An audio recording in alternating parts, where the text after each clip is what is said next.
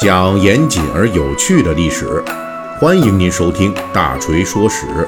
我们的其他专辑也欢迎您的关注。最近大锤的《水浒细节解密》一直在跟大家聊古典小说《水浒传》里涉及的各种饮食。我们已经介绍了牛肉，介绍了猪肉、鱼肉啊等等肉食。那今天我们讲什么呢？咱们有听友啊又抢答了，说本期你是不是要讲鸡肉啊？哎，我偏不讲哈啊。那本期我们讲什么呢？我们讲鸡肉啊！恭喜啊，恭喜这位听友，希望你下次还能答对了。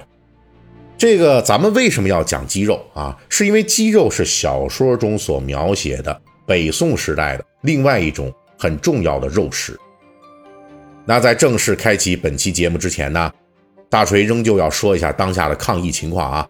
现在在全国呀，绝大部分的地区，这个风险都比较低了啊。所以呢，咱们在这个呃正常的工作和生活中啊，大家一定要注意安全啊，共同努力，不要再让这个疫情复发了。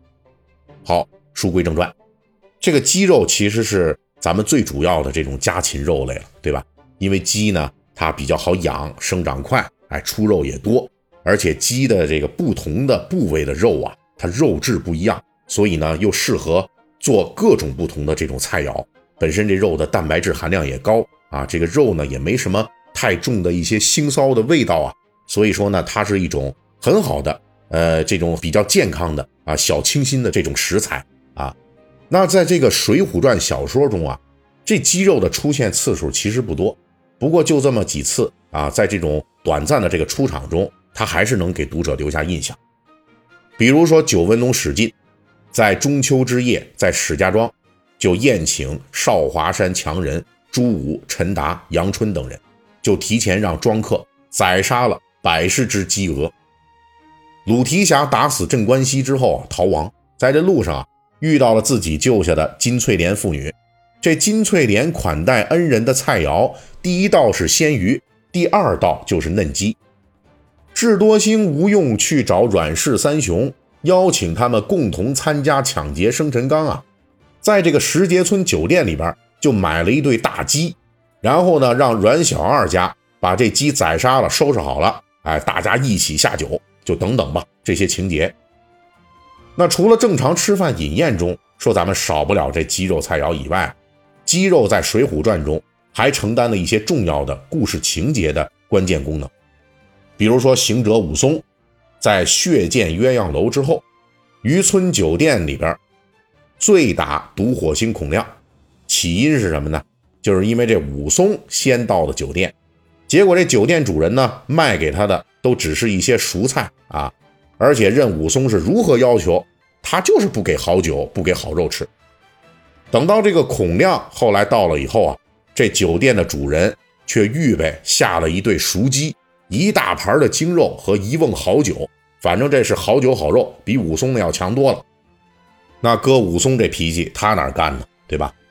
而在梁山好汉三打祝家庄的战斗中，起因就是因为古上早时迁偷了祝家店的报晓公鸡，把它给吃了，这个就被祝家的人丁发现了，由此就引发了一连串的冲突以及大战。在宋代啊，这家禽养殖比较前代有了很大的普及，大江南北的农民普遍把饲养鸡禽就视为增加收入的手段之一，而且官府也很重视养鸡对民间经济的促进作用。北宋名臣宋祥在河南府任职的时候啊，就下令，他管辖的每户居民都必须要养鸡，而且他这个鼓励养鸡啊，属于行政命令啊。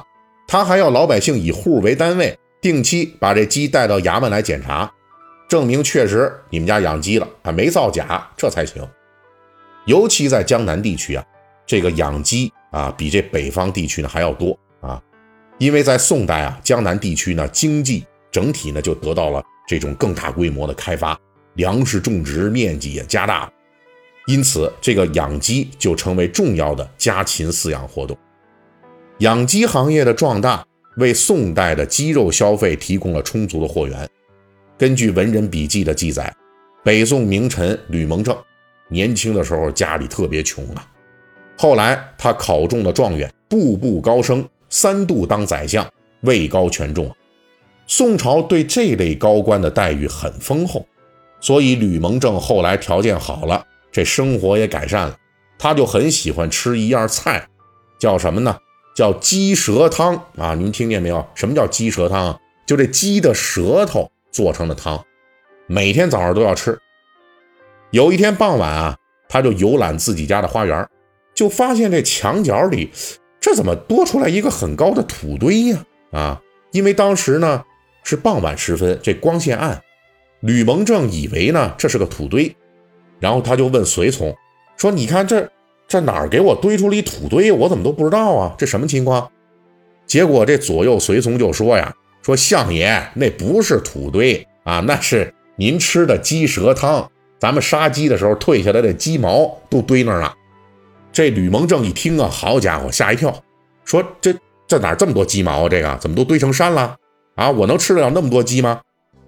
左右就回答说：“那可不是吗？那相爷您想想啊，您这一只鸡只有一条鸡舌头啊，您想想您这一碗汤得几只鸡呀？自然这鸡毛啊肯定成山了。”吕蒙正这一听啊，哎呦，才恍然大悟。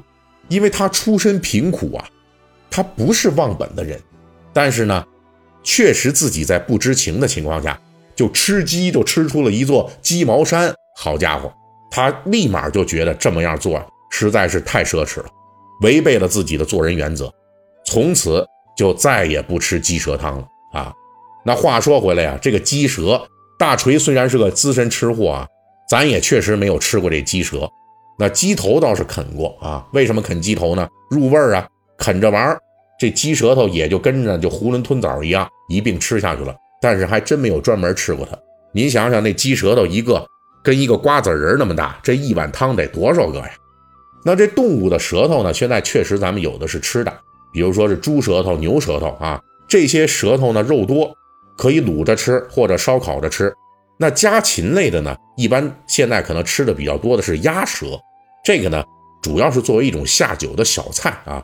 这个鸡舌呀，咱还真很少是听说有人吃它。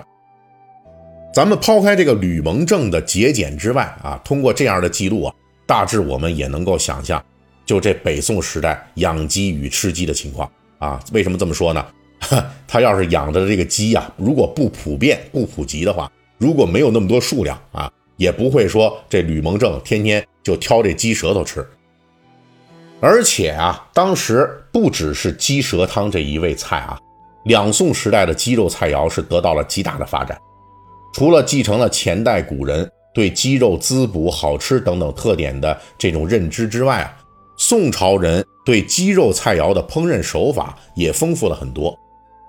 根据记载，到了南宋时期，都城临安市面上已经有各种各样的鸡肉菜肴售卖了，比如说川小鸡、豫小鸡。五味制小鸡、红小鸡、蒲小鸡等等啊，这些做法多种多样，足可以见啊，当时这鸡肉菜肴是十分发达的。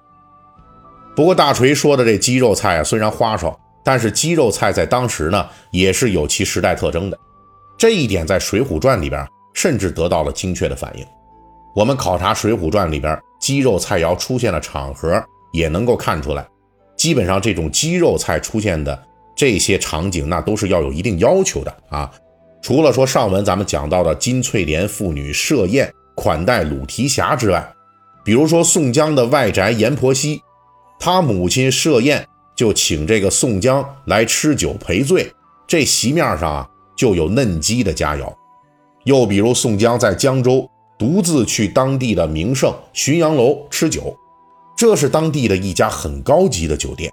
那酒保端上来的菜肴，第一道是肥羊，第二道就是嫩鸡。即便是几次村酒店中出现鸡肉菜，也都是吴用宴请阮氏三雄，孔亮宴请自己的朋友这样的待客的场景。也就是说，从《水浒传》对鸡肉菜的定位来说呀，这鸡肉啊是用于款待比较高级的客人的这种场合才来拿出来的啊。比如说，你这来的是贵客，那才行，并不是说寻常人说随随便便的咱们就可以吃到的这种菜肴。书中稍稍体现出的这一特点啊，其实是符合宋代民间对鸡肉菜的基本定位的。从普遍食用的合法肉类角度来说，当时北宋时代鸡肉的价位仅次于羊肉啊，排名第二。因此，鸡肉往往是高官上层的佳肴。在广大的市井民间，鸡肉虽然都知道好吃味美，却也只能在这个婚丧嫁娶或者是款待客人等等这种严肃的或者是高大上的场合才会备下这些鸡肉的菜肴啊。而《水浒传》呢？正是非常精准地还原了这个北宋时代的饮食风格特征。好，本期的《水浒细节解密》就给大家讲到这里。如果喜欢听我们的节目，可以微信搜索添加四四七九二五八零三一七八，让小助手拉您进入大锤粉丝群。